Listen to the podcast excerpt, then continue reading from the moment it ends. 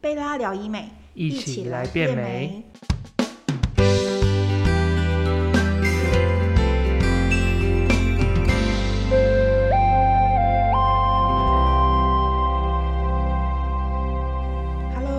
好，我是君君，欢迎收听今天的贝拉聊医美。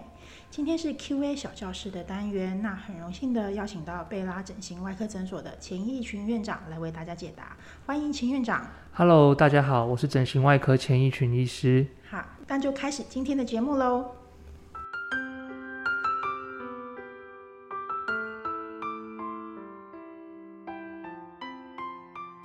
好，那我们今天呢要讨论的啊、呃话题是眼窝凹陷。那呃，秦院长就是我们有没有客人来，然后就说，哎，我觉得眼窝好像有点凹，然后看起来很没精神，或是这是到底是怎么回事这样子？呃，眼窝凹陷的确在来咨询呃眼皮手术的客人里面，有时候会看到有些呃是客人是来咨询，比如说全脸补脂的治疗项目的时候，也是也会问到。那其实我们知道眼窝凹陷呢，呃，成因大概有几个然后那第一个最常见的就是老化的现象。那我们知道人老化就是胶原蛋白会流失，大家都知道。但是除了胶原蛋白之外，其实其实骨头跟脂肪也会慢慢的流失。骨头也会流失，骨头也会，就是骨头可能一般人比较不觉得有这么的明显，嗯但是我们其实。呃，解剖学上，我们看到一些年纪很大很大的客人，其实会发现他的骨头跟年轻的时候相比，其实也会。不过这个不在我们今天讨论范围内，我们今天讨论的主要是脂肪的消失。人的脸上的脂肪啊，随着年纪变大，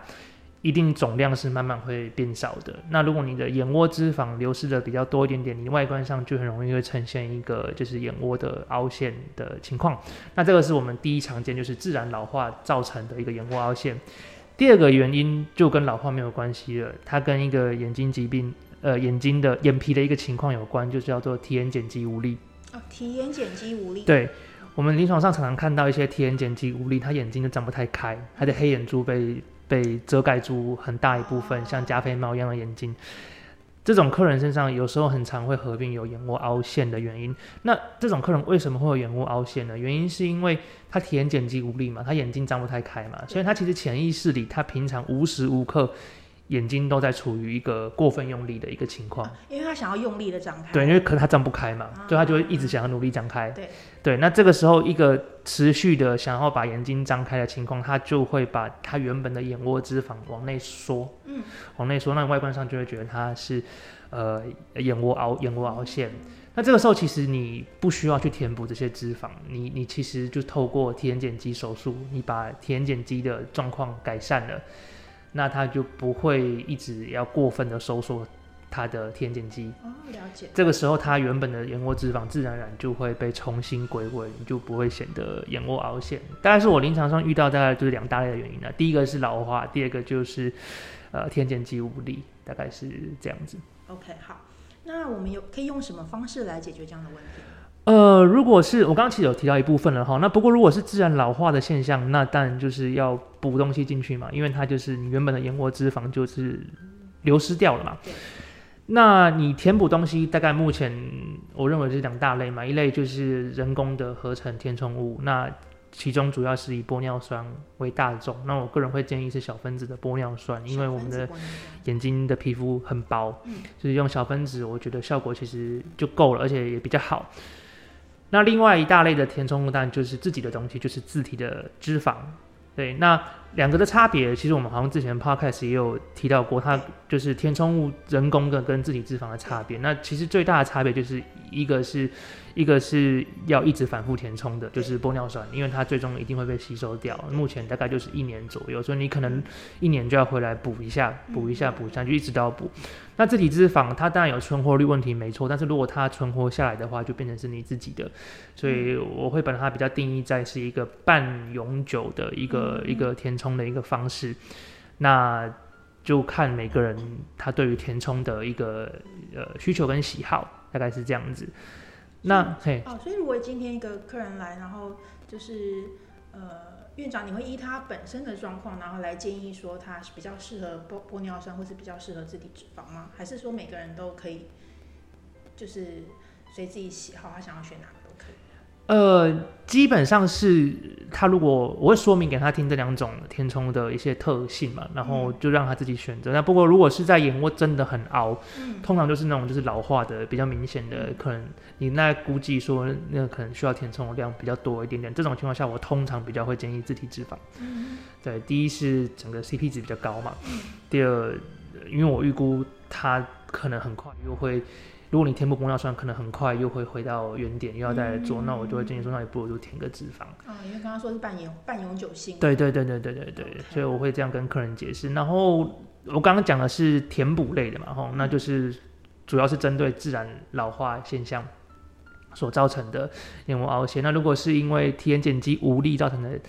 呃眼窝凹陷，那我觉得你填补没有意义啊。当然填补立即上你还是会看到眼窝凹陷的改善。但是你没有把最根本的问题解决嘛？这种情况下，其实我觉得还是应该要先治本，可能会比较好啦。那治本就是处理你提眼睑肌无力的问题。那这样子处理完之后，有很大的几率，至少我个人经验呢，有很大的几率，你的眼窝凹陷就不需要填补东西，就可以得到改善，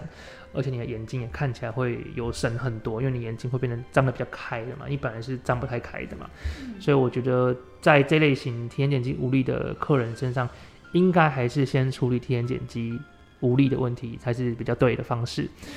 那除了手术或者是填补填充物之外，当然现在医美很发达嘛，我们还有一些呃非侵入性的的治疗，或者是半就是半侵入性的治疗，都可以改善这种呃眼周老化。因为我们刚刚知道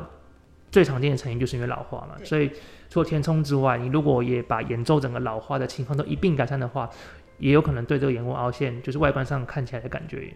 有改善。那我们可以做大概就是像眼周的一些电波，整个年轻化的表现会更好。那这些可能都是会有一些帮助的。对，那关于呃眼窝凹陷或是眼周老化这样的问题，呃有没有什么方式可以预防呢？其实跟预防眼袋一样嘛。哦对，就是之前也提过，就是你要保养自己的身体啊，因为老化其实每个人身上都会发生嘛。那时间也不可能会往回走。所以你就是要尽量维持良好的生活习惯，去去延缓这样一个老化的一个问题。那当然就是作息要正常，尽量少熬夜，少看山西。嗯不过我想真的很难，很。难，对 我知道大家都很难，尤其对啊，所以保护你的眼睛，保养你的眼睛，也顺便保养你眼周的一个呃肌肤啊或软组织的一些状态，你之后就比较不容易会遇到这些问题。好的，好的。好，那我们谢谢今天钱院长跟我们的分享。好，那我们今天的节目就到这里哦。如果大家想问更多的问题，欢迎到贝拉整形外科诊所的脸书粉丝专业或是 IG 留言，我们会在节目中回答哦。感谢你的收听，我们下次再见，拜拜拜。